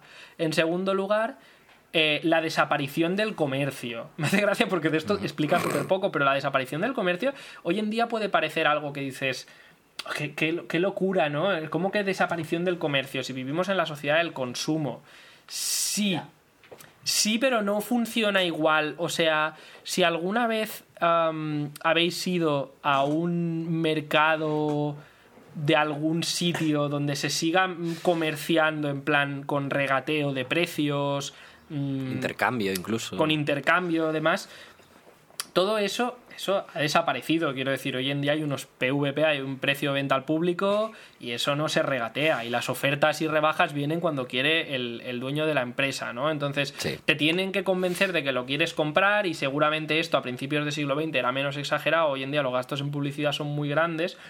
Pero, pero el comercio tal y como se entendía en el siglo XIX de hay un comerciante que llega a un mercado y, y, regatea y te vende la moto y te engaña y saca eso no, sí, sí, existe, ¿no? Esa, parte se la ahorran, digamos. Ellos saben que su producto se va a vender en cierto tal hasta que llegue una crisis. Eh, mm. En tercer lugar, hace, y bueno, y sobre todo no tienen que comerciar con los intermediarios, que esto es lo, esta es la parte más interesante. Es decir, mm, es que eso mismo se aplicaba al dueño de la empresa. O sea, el dueño de la, de la empresa también tenía que ir a, a negociar y regatear a cuánto le dejaban la anguila para hacer pastel de anguila. Em, en tercer lugar, la, hace posibles las mejoras técnicas y por tanto la obtención de beneficios suplementarios en comparación con las empresas simples. O sea, es más fácil innovar si tienes una empresa suficientemente grande y, combinada como mm. primero para tener muchos sitios en los que mejorar algo y segundo para eh, mm, contratar técnicos y contratar especialistas que, te, hagan grandes actualizaciones eh, tecnológicas de la empresa, ¿no? Sí. Poder meter billetes, básicamente, a, eso. Dedicar, mm, o sea, que tengas suficientemente mm, ganancia como para poder dedicar dinero a eso. Claro, y eso a su vez te dé más ganancia extraordinaria. Y en cuarto lugar, fortalece la posición de las empresas combinadas en comparación con las simples, reforzando su competitividad durante los periodos de depresión económica grave. O sea, esto es el too big to fail este que le llamaban en la crisis, que en algunos casos no fue verdad, pero lo cierto es que se rió mucho la gente de eso y, y a final de la película bueno, las grandes compañías de coches, las grandes compañías, los grandes bancos y demás se han fusionado, han quebrado algunos, tal, pero esencialmente siguen ahí y pues tu apartamento no. no, o sea, quiero decir, a ti, te han, a ti te han tirado de casa o te han, se han quedado con tu casa y no te han dado ni, el, ni lo que habías no, no, te han hecho ni dejar de pagar la hipoteca, ¿no? Y, y, y pues su empresa sigue ahí porque estaba combinada. Los, los, grandes bancos españoles pues ahora están más concentrados que nunca y, pueden empezar a competir en Europa y, tus sueños de formar una familia pues no, a la mierda. Pues no, claro. Y más adelante explica, ojo, porque mm, esto no es solo una cosa... Mira, este señor veía venir a los libertarianos porque... porque dice, no es solo una cosa de Alemania y sus aranceles y su política del Estado, el papá Estado interviniendo en la economía. no, dice, es, extraordinaria, es de extraordinaria importancia resaltar que en el país del libre mercado, Gran Bretaña, ¿no? para los que citan a Winston Churchill, la concentración también conduce al monopolio. ¿Vale? Y pego un saltito. Las nuevas empresas se hallan ante exigencias cada vez más elevadas en lo concerniente a la cuantía del capital necesario y esta circunstancia dificulta su aparición. O sea, estos los burgueses, los economistas burgueses le llaman barreras de entrada. O sea, si yo tengo, si yo imagínate, mm, soy muy emprendedor, pero es que quiero competir en el mercado de los teléfonos móvil, porque es donde yo tengo buenas ideas. Pues suerte. Hace suerte porque la barrera de entrada está alta, ¿vale? Tienes que competir con, con Xiaomi, Samsung y, Apple, pues suerte. De hecho, de hecho, tengo dos cosas a decir que me las estaba guardando, pero porque te, veía muy, muy lanzado y estabas diciendo cosas muy importantes. Eh, pero por un lado, iba a comentar que lo del tema de las eh, fluctuaciones coyunturales, ¿no? El tema de, de que consigues evitar a partir de cierta concentración, a partir de cierta combinación, consigues evitar ese tipo de. o caer mucho durante las crisis, estas cosas. Eh, lo he, lo he visto en, por ejemplo, es que estaba buscando, estaba haciendo un poco de research sobre temas y, descubrí que Apple, no sé si sabéis esa pequeña empresa, eh, ah, se en, fundó un garaje, en, un garaje, Sí, la del garaje.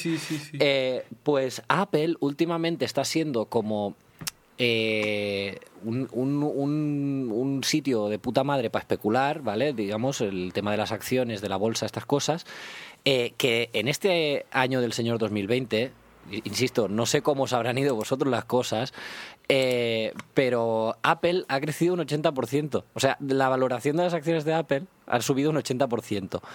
Y todos los artículos que encontraba por ahí sobre el tema eran como que, buah, es que claro, se han inflado tanto las acciones y tienen tal liquidez y tienen tal, tal digamos, tamaño ahora como empresa Apple, que lo que está haciendo está generando más confianza en la marca en sí eh, por, el, por el hecho de simplemente del hecho de que, pues especulativamente ha crecido su valoración y entonces pues a más valoración, más confianza tienen los inversores en Apple, más se valoran las acciones. O sea, para que os vayáis un, un ejemplo de, de, la actualidad. Y lo que, lo que decías de los móviles, también en la actualidad, eh, el tema de que a día de hoy, o sea, si tú quieres mm, no competir con Apple o con Samsung o con Xiaomi o lo que sea, ¿no? Sino simplemente tú tienes una idea sobre una tecnología que puede ser aplicada a los móviles, o sea, la, inmensa mayoría de pequeñas startups o de cosas así de tecnológicas, el, el endgame, digamos, la, eh, el, el objetivo desde el día uno es que te compre una de estas empresas, no es tú pasar a ser una de esas empresas, porque nadie, no puedes, es imposible, o sea, la cantidad de capital, la cantidad de, de, recursos que manejan, no son algo con lo que se pueda competir. Es un poco lo que, lo que, lo que venía a decir, ¿no? Que, que, son ejemplos que representan un poco pues, estas tesis. Claro, y luego dice, pero por otra parte, cada nueva empresa que quiere mantenerse al nivel de las empresas gigantescas creadas por la concentración representa un aumento tan enorme de la oferta de mercancías que su venta con beneficio solo es posible a la condición de un aumento extraordinario de la demanda, pues en caso contrario, esa abundancia de productos rebaja los precios a un nivel desventajoso para la nueva fábrica y para las asociaciones monopolistas. Es decir, imaginemos que tú, de alguna manera, bueno, tienes el garaje, tienes las buenas ideas y te faltan un par de billones de dólares. Se muere un tío lejano al que no conocías, que te hace pasar tres noches y tres días y tres noches en una mansión encantada en Rumanía, Ajá. pero te deja su fortuna que se ha revalorizado mm, y ahora son dos billones, mm, un mil, dos billones y, y mil millones de, de dólares, ¿vale? Eh, y superas con, con hilarante resultado la, la, la estancia. El, eh, sí, entonces- el puzzle, que tal, la llave, Claro. el pasadizo secreto, todo el tema, sí. Entonces, cuando, cuando vuelves a tu garaje, eh, inventas el, el teléfono móvil que lo va a petar y entras al mercado, ¿vale? Imagina, y, y reúnes eh, toda la producción necesaria, te va a pasar una cosa. Ahora de repente hay un tercio más de la oferta de la que había antes, concretamente tu tercio. Pero claro, si de Sí. golpe desembolsas en el mercado un tercio más de la oferta, aunque el valor de tu producto sea el mismo, te acabas de colocar Mua, a ti mua. mismo en una posición temporal desventajosa para negociar, porque de repente la gente tiene un montón de mercancías por las que elegir. Y esto no pasa tan a menudo. Y como hay un montón de mercancías por las que elegir, pues ya no está dispuesta a pagar exactamente lo mismo que antes. Y entonces empiezas una guerra de precios, porque las marcas que estaban bien establecidas van a hacer lo posible por rebajar precios. ¿Vale? Entonces, ese, Sí, sí. ese incremento a lo bestia de la, de la oferta, la ley de la oferta y la demanda, creo que ya lo explicamos, mm, no es lo fundamental en los precios, pero sí es importante en los precios. Quiero decir, sí matiza los Sí. precios y en algunos momentos, como en las crisis de sobreproducción, eh, es esencial la ley de la oferta y la demanda, porque es lo que hace que se vayan a pique las compañías.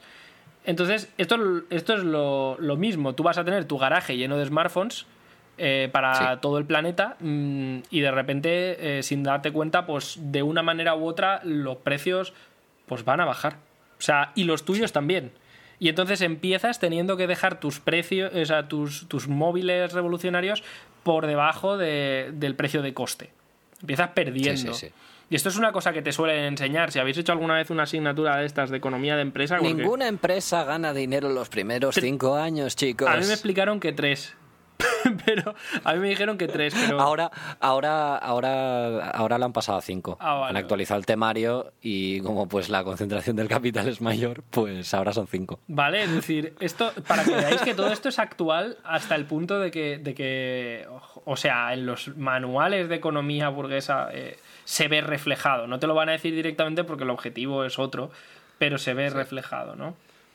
Y, Pues y sí. tengo subrayado un poquito más abajo Hmm. eh, una cosa que dice sobre Marx. No sé si tú en la página... ¿En la del capital? Sí, lo del capital. Mm. Sí, es el ¿Tienes siguiente párrafo antes? que toca.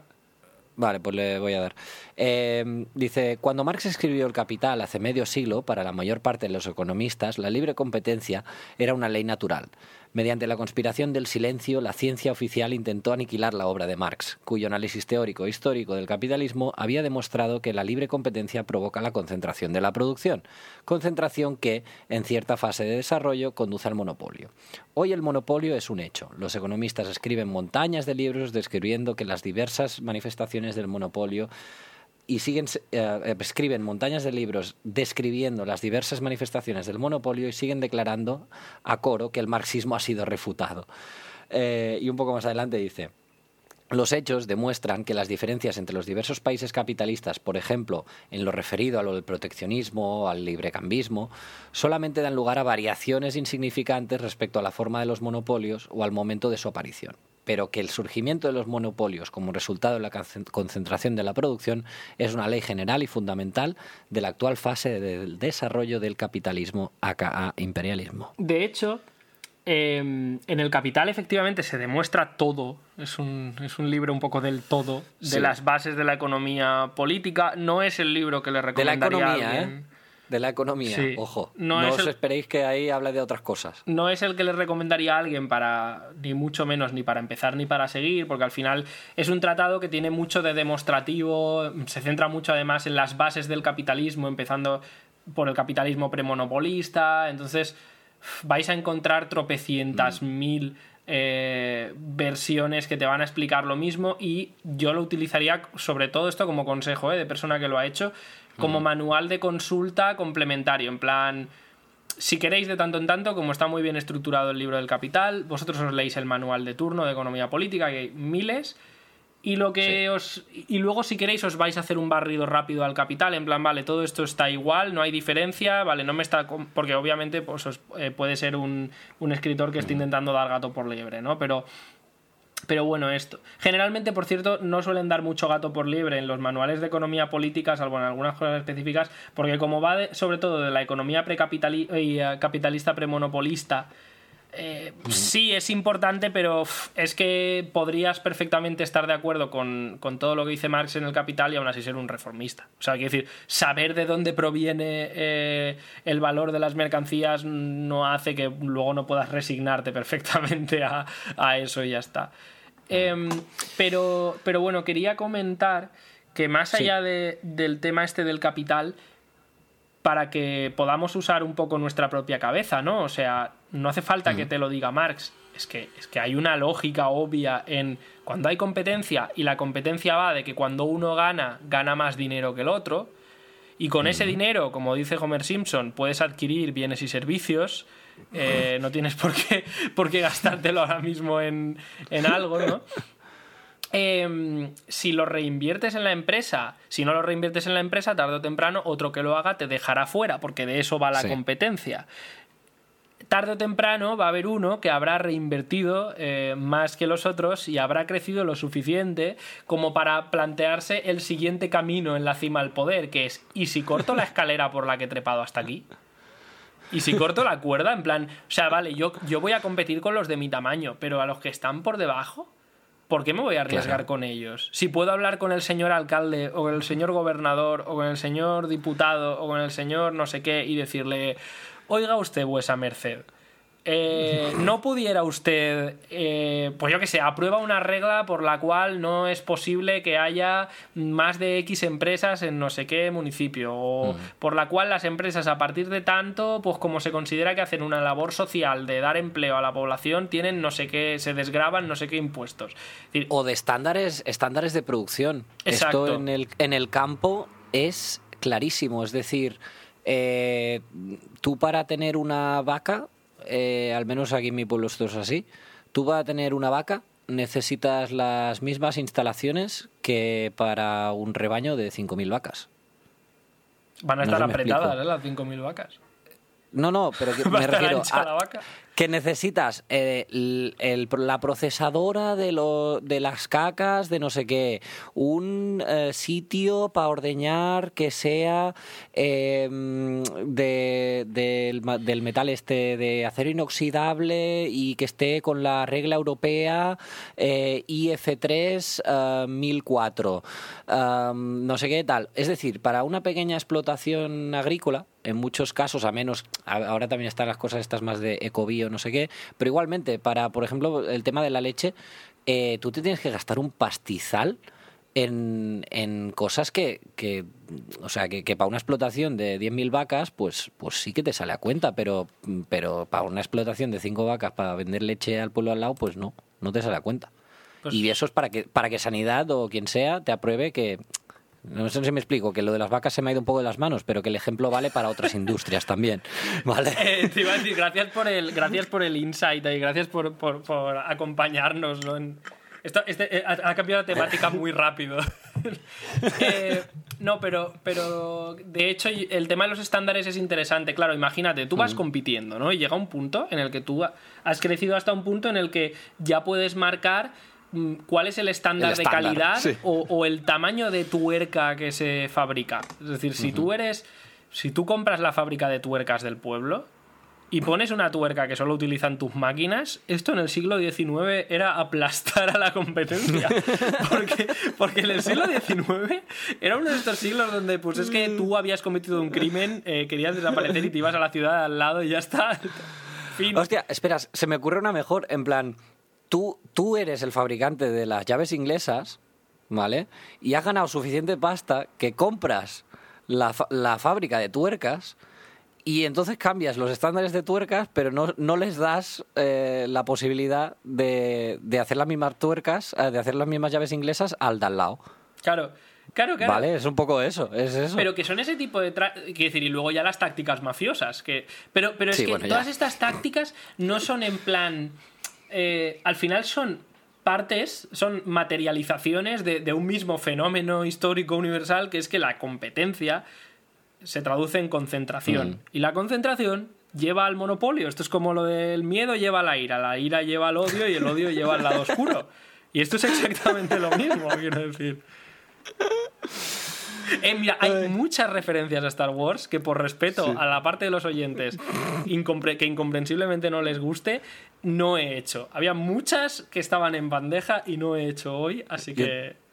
Yo tengo que decir que no es que no me guste, es que me deja un poco tibio y espero que no dejes de ser mi amigo por, por haber, por haber dicho esto abiertamente. No, a ver, o sea, entiendo que, que nadie, nadie es perfecto, ¿vale? No, no pasa nada. Vale. Eh, yo no tengo muchísimo más hasta dentro de un buen trecho, porque aquí se mete a explicar eh, la historia de los trusts y de los monopolios y las fases en los que se desarrollan y históricamente los años y tal. Eh, y después tengo alguna cosa más eh, hacia la segunda mitad de la página 16. Sí, a ver, lo de los cárteles y los trusts realmente es un poco la forma concreta en la que nacieron Sí. los monopolios. De hecho, es muy gracioso porque después de utilizarlos a mansalva, los han prohibido. Sí. o sea, que eso es gracioso. Sí, sí, sí. No sé si los dos están prohibidos, pero los cárteles sí. Eh, Sí. Varias de estas formas económicas con las que se hicieron ricos y dominaron el mercado, es como que ahora las han ilegalizado porque como ya no les hacen falta, pues mira, una ley antimonopolios de puta madre. Es, es lo de cortar la escalera, pero, pero a saco, ¿eh? O sea, es totalmente eso. Sí, sí, o sea, al final eh, el odio lleva a donde lleva. Bueno, Que eh, no se junten las pequeñas empresas, por Dios. claro. Vale, pues eh, sí, eh, tengo algo por aquí. Eh, lo voy a leer directamente, si me dejo algo pues ya volvemos atrás. Eh, dice, en su fase imperialista, el capitalismo conduce directamente a la más exhaustiva socialización de la producción, arrastrada, por así decirlo, a los, a los capitalistas contra su voluntad y conciencia hacia un, hacia un cierto nuevo orden social, un orden de transición entre la, competencia, entre la libre competencia y la completa socialización. La producción pasa a ser social, pero la apropiación sigue siendo privada. Los medios sociales de producción continúan siendo propiedad privada de unos pocos. El marco general de la libre competencia formalmente reconocida se mantiene y el yugo de unos cuantos monopolistas sobre el resto de la población se hace cien veces más duro, más oneroso, más insoportable. Esto tiene que ver eh, un poco con, lo de justo antes, que me, me lo he saltado, eh, que habla un poquito, pues, pues digamos, de, de, de qué efectos tiene esta monopolización, esta concentración del, del capital, ¿vale? En, en la economía, ¿vale? Y voy a leer esto porque puede ser un poco largo, pero creo que va a aclarar. Dice, esto ya no tiene que ver con nada, ya no tiene que ver con la antigua libre competencia de patronos dispersos, que no sabían nada los unos de los otros y que producían para un mercado desconocido. La concentración ha alcanzado tal punto que es posible hacer una estimación aproximada de todas las fuentes de materias primas, por ejemplo, yacimientos de mineral de hierro, de un país e incluso, como veremos más adelante, de varios países o del mundo entero. Y no solo se hacen estimaciones, Dichas fuentes se las apropian asociaciones monopolísticas gigantesca- gigantescas. También se evalúa aproximadamente la capacidad del mercado que esas asociaciones se reparten de común acuerdo y monopolizan la mano de obra capacitada. Eso es importante. Eh, contratan a los mejores ingenieros, se apoderan de los medios de transporte, líneas férreas, ta, ta, ta, ta. ¿Vale? Es decir, ¿a qué lleva esto? Pues a que básicamente si tú puedes controlar eh, digamos, unas cantidades de capital ingentes, pues puedes controlar muchas otras cosas. Te dan muchas más ventajas comparativas al resto de empresas simples, ¿vale? Y es un poco el resumen que habías hecho antes, Mm. pero llevado a lo concreto, ¿no? En este caso, que, que es pues la mano de obra, las materias primas, todo eso. Y el control de la información, que eso es muy Y importante. la información, claro. Vale. Eh, um, y dice, a ver... Sí, lo de las maquinaciones y, y chanchullos. eh, esto no es muy importante. Tiene una lista también más abajo de, de las cosas chungas que, que se pueden hacer entre ellos. Sí. Eh, que está bastante guay porque si lo vamos vais a cerrar los ojos y vamos a hacer un poco de ASMR, ¿vale? Eh, si cerráis los ojos eh, y vamos a hablar de todas las cosas chungas y mientras hablo de las cosas chungas, os pensad en algún ejemplo de vuestra que conozcáis, de alguna empresa, de alguna movida. Eh, número uno, desabastecimiento de materias primas. Número dos, privación de mano de obra. Número 3, privación de medios de transporte. Número 4, bloqueo de posibilidades comerciales. Número 5, pacto con los compradores para que solo mantengan relaciones comerciales con los cárteles o la mercadona. Número 6, bajada sistemática de los precios. Número 7, privación de créditos. Ah, y sí, también soy un banco, por cierto. Número 8, boicot. Boicot al cava catalán. Ah, esto, hombre, pero, pero si eres el corte inglés, que vendes mucho champán francés, cabrón. Pues, eh, um, a ver. Yo es que tengo apuntes hechos a partir de aquí, pero no tengo los subrayados, que eso es un Mm. problema. Porque. Yo tengo, yo tengo uno un poquito más abajo, ¿vale? Eh, que es que eh, ya estamos otra vez en ese punto de que, pues bueno, eh, nos hemos playado un poco al principio y después nos hemos olvidado de que Lenin repite mucho Mm. y, entonces, y entonces, pues eh, los subrayados son más de lo mismo lo que, lo que yo tengo. Eh, pero bueno, esta me ha gustado, la voy a leer simplemente por, por placer mío puro, porque la veo muy actual.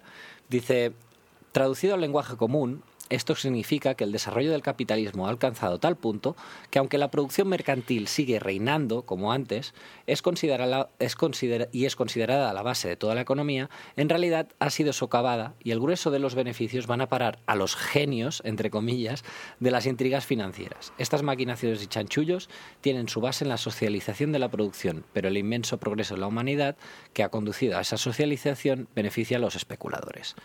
Aquí ya estamos entrando un poco en el tema bancos. Sí, y también en otro tema que creo que lo trata más adelante, pero que es el rollo de. em, Esto, evidentemente, el monopolismo no elimina el mundo capitalista anterior. Se convierte Sí. en, su, en su cumbre. Pero alrededor y dentro de los monopolios subsiste la competencia. ¿Por qué? Porque esto es, esto es la dialéctica que aún no la hemos tratado mucho, ¿no? Pero es el rollo de la contradicción este, de hay, hay una unidad y lucha entre dos elementos contrarios que son mm, la competencia y la Sí. concentración, porque no se puede entender uno sin el otro. Uno no puede competir en el mercado si no va concentrando la producción, pero eh, mientras va concentrando, a veces también engendra a su paso nueva competencia o siempre está el riesgo de que le salga un, un competidor más grande. Entonces, lo que te está diciendo Lenin es, se ha superado la etapa en la que lo fundamental del capitalismo era esa contradicción, ¿vale? Entre concentración y competencia, donde lo fundamental era la competencia y ahora estamos en una fase donde lo dominante es la concentración y eh, la historia ya no va, el capitalismo ya no va más para adelante. ¿Vale? Entonces a su. a- pero claro, a su alrededor sigue habiendo un millón de pequeñas empresas que compiten entre sí por las migajas que dejan los monopolios. Dentro de los monopolios hay mm, pequeño burgueses, porque los monopolios luego veremos que no son empresas de cabo a rabo, Sí. ¿no? Son cadenas de empresas que compiten entre sí. Y en la cúspide o mm, compuesto por todo esto está esa- ese monopolio. Y luego yo lo que tengo ya es la parte de las crisis. Vale. Vale. La, la quieres explicar tú? Yo lo único que iba a decir es que aquí ya enseña un poquito la patita de un par de cosas, eh, que es el tema de la socialización de, de la producción, ¿no? Y, y viene un poco al ejemplo que dabas tú antes del el propietario o el, o el gran capitalista que pues que no va a decirles que tienen la fábrica hecho unos zorros, ¿vale? Eh, que básicamente, pues que la innovación tampoco la hace el eh, Jeff Bezos, ¿vale? Jeff Bezos no está en su casa eh, innovando y pues diseñando robots que apilen cajas en sus almacenes. No, no, no lo hace él eso, ¿vale? Eh, sino que es un asalariado. Mm, ganará más, ganará menos, pero es un asalariado. Eh, y el tema de, de, la importancia del sector financiero, ¿vale? Y, y, su imbrincación en cierta medida con, con el digamos con la, con la industria, ¿vale? Que eso lo veremos más adelante. Pero que aquí empieza a sacar un poquito la patita, a enseñarnos alguna cosilla. Mm. Pero bueno, si quieres explicar lo de las crisis y por qué benefician a los monopolios. Sí, y, y por qué son más graves. Él aquí dice... La supresión de las crisis por los cárteles, o bueno, por, por, el, por los monopolios... No, perdón, voy a saltar directamente a uno donde lo dice y punto. Las crisis, las crisis de toda clase, sobre todo las económicas, pero no solo estas, dice, es decir, también las políticas, sí. hoy en día añadiríamos ambientales, eh, demográficas, etcétera, aumentan mm. muy considerablemente la tendencia, eh, la tendencia a la concentración y al monopolio. ¿Vale? Esto es evidente. Pero también ha dicho antes, la supresión de las crisis por los cárteles, o sea, por la forma sí. que tomaban los monopolios en esa época, es una fábula de los economistas burgueses, quienes hacen todo lo posible por embellecer el capitalismo. Al contrario, el monopolio creado en determinadas ramas industriales aumenta y agrava el caos inherente a toda la producción capitalista. La desproporción entre el desarrollo de la agricultura y la industria, una característica del capitalismo, se acentúa todavía más.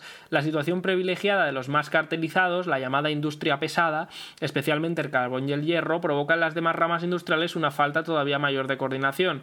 Todo esto son ejemplos específicos, ¿vale? Pero al final, lo que él te está diciendo, él está sabiendo leer eh, que este monopolismo, aunque de esa sensación de orden, eh, que es como muchas veces sí. lo presentan, eso sí que es el too big to fail, ¿no? El rollo este de, no, es que con la economía está tan de puta madre que tenemos ahora, ¿cómo va a haber crisis, ¿no?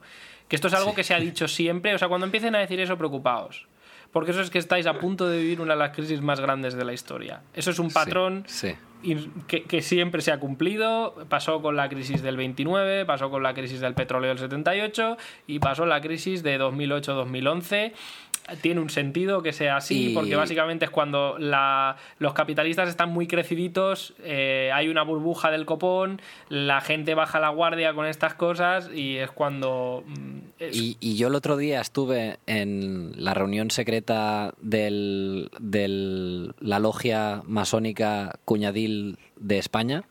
Eh, donde asistieron pues 5.000 de sus miembros más prominentes y allí de lo que más se hablaba era del rebote rapidísimo que está haciendo la economía, lo bien que está yendo todo y que rápido nos vamos a recuperar del COVID.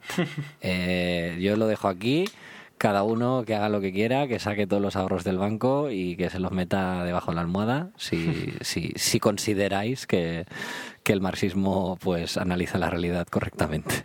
Bueno, eh, entonces, él lo que te dice es, no, a ver, el monopolismo no termina con las crisis o el caos económico, los agrava.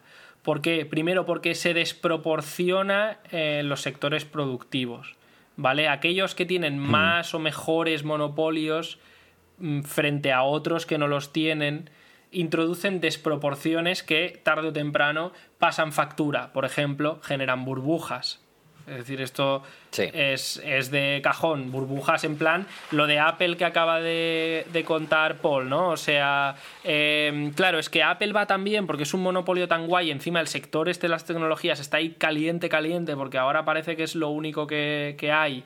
Eh, todo el mundo invierte ahí y entonces como todo el mundo invierte ahí, la gente que faltaba por invertir se termina de convencer y entonces aquello va subiendo de precio y llega un momento que es que el monopolio no puede respaldar todo lo que está vendiendo y se va a tomar por culo o mientras tanto y mientras tanto ha dejado en la ruin ruina a todos los demás sectores a los que no ha ido sí. a parar esa inversión pero que indirectamente están conectados a, a, ese, a toda la economía, porque uh -huh. están conectados a bancos a los que les quedan a deber él pone el ejemplo de la industria y la agricultura porque sigue siendo importante hoy en día, pero en su época era muy importante la agricultura. Eh, sigue siendo importante mm. hoy en día porque pues, la agricultura mmm, siempre es más pobre, ¿no? Siempre es como el, el, el sector productivo más pobre eh, y porque es muchas veces el menos atractivo para invertir. Entonces, si tú dejas por invertir o inviertes en un monocultivo, el día que se te va a tomar por culo el monocultivo, se te va a tomar por culo el sector agrícola entero y entonces arrastras a los bancos, a las cajas rurales. Eh, a los bancos especializados, pero con eso arrastras a los bancos generalistas que tienen parte del dinero ahí y entonces estos empiezan a apretar a otros sectores monopolísticos y a tomar por culo todo. Sí, sí, sí, sí, Luego, la especulación, que esto ya lo he dicho, ¿no? Asociada a posibles pelotazos por hacerse con el nuevo mercado, la técnica revolucionaria que me dé la super ganancia que necesito. Eso es algo que. Eso es algo que los monopolios pueden hacer eh, con un impacto mucho mayor al que, al que se podía al que se podía antes, ¿no? Porque ahora mm, las posibilidades que tiene un monopolio de forzar al mundo entero a una burbuja es mucho mayor que la que hay antes. Voy a poner un ejemplo que, seguro que entre economistas sería polémico, pero es el de los coches eléctricos. Es decir, em, los coches eléctricos es una mercancía que a lo mejor tarde o temprano llega en números tales como para que los tenga eh, alguien de a pie, ¿no? Pero, pero realmente, bueno, pues es una de estas ideacas, una de estas apuestas que dices, vale, parece que por aquí pueden ir los tiros, pero que realmente mm, se fuma también un montón de, la, de todas las materias primas, las mismas que hacen falta para un coche normal, algunas más, plantea problemas técnicos importantes y puede atraer un montón de inversión que luego no se vea respaldada. Elon Musk, por ejemplo, es el, el clásico vendemotos de, ¿vale? de que si no fuera por las subvenciones de no sé qué, no tiraría, pero es que las subvenciones tarde o temprano también pasan factura porque también es dinero. También es dinero que se está dedicando ahí, no a otros sectores, ¿no? Mientras que eso, el panadero de tu barrio, pues puede vender que va a hacer mm, la napolitana o la brioche eh, revolucionaria que va a cambiar el mercado, pero mm, eso como mucho se va a traducir en que esa semana pues compréis un producto que no está bueno, la semana siguiente ya no y ya está. Pues sí. Oye, con esto te parece solo hay una más, vamos cerrando. Solo hay una más y cierro la extensión geográfica del, capital, ¿vale? Que es lo ah, de siempre. Es decir, que, coño, que cuando, que cuando arde antes, o sea, cuando arde algo, mm, ahora ya no arde en tu barrio, arde en todo el mundo, ¿vale? Cuando se ve afectado Apple, automáticamente se ve afectado todas las putas empresas del, planeta. Y luego que tras la crisis salen fortalecidas las empresas monopolistas porque son más fuertes, como ya hemos visto, entonces se concentra más la producción tras cada crisis que yo, es algo, yo creo que es algo que se ha podido ver muy bien, por ejemplo, en el sector tecnológico y audiovisual. Eh, es muy evidente tras la crisis de 2008 y en el sector bancario. Y ahora ya sí. Sí. Han quedado, han quedado cuatro, es que es eso. Pues oye, eh, creo que nos ha quedado bastante chulo. Aquí tenéis, eh, pues habréis escuchado ahora mismo, me parece que una horita y media de capítulo. Y nada, estamos súper contentos de, poder volver a la carga eh, y esperamos que este año pues sea bastante mejor. Eh, buen año a todos, buen año, feliz año 2021. Eh, Alberto, a ti también. Gracias. A ti no. a, mí no, no mi 2021 va a ser igual que el 2020. Eh, pues nada, un saludo muy fuerte a todos y me parece, es que me, me, da la sensación de que me estoy olvidando algo que tuviésemos que anunciar, pero es que me parece que no, que hoy simplemente pues capítulo para vosotros. Sí, que va a haber más capítulos en camino. Tenemos uno sobre Stalin, que eso sí que a lo mejor es una ¿Ah, noticia. Sí, sí, sí. Tenemos uno sobre Stalin que vamos a hacer este, pronto. Este. Esperemos que, que, salga pronto y que lo disfrutéis. Un abrazo muy fuerte, muchísimas gracias a todos, especialmente a los Patreons, como siempre. Y nada, nos vemos en la próxima. Hasta pronto, chao. Adiós.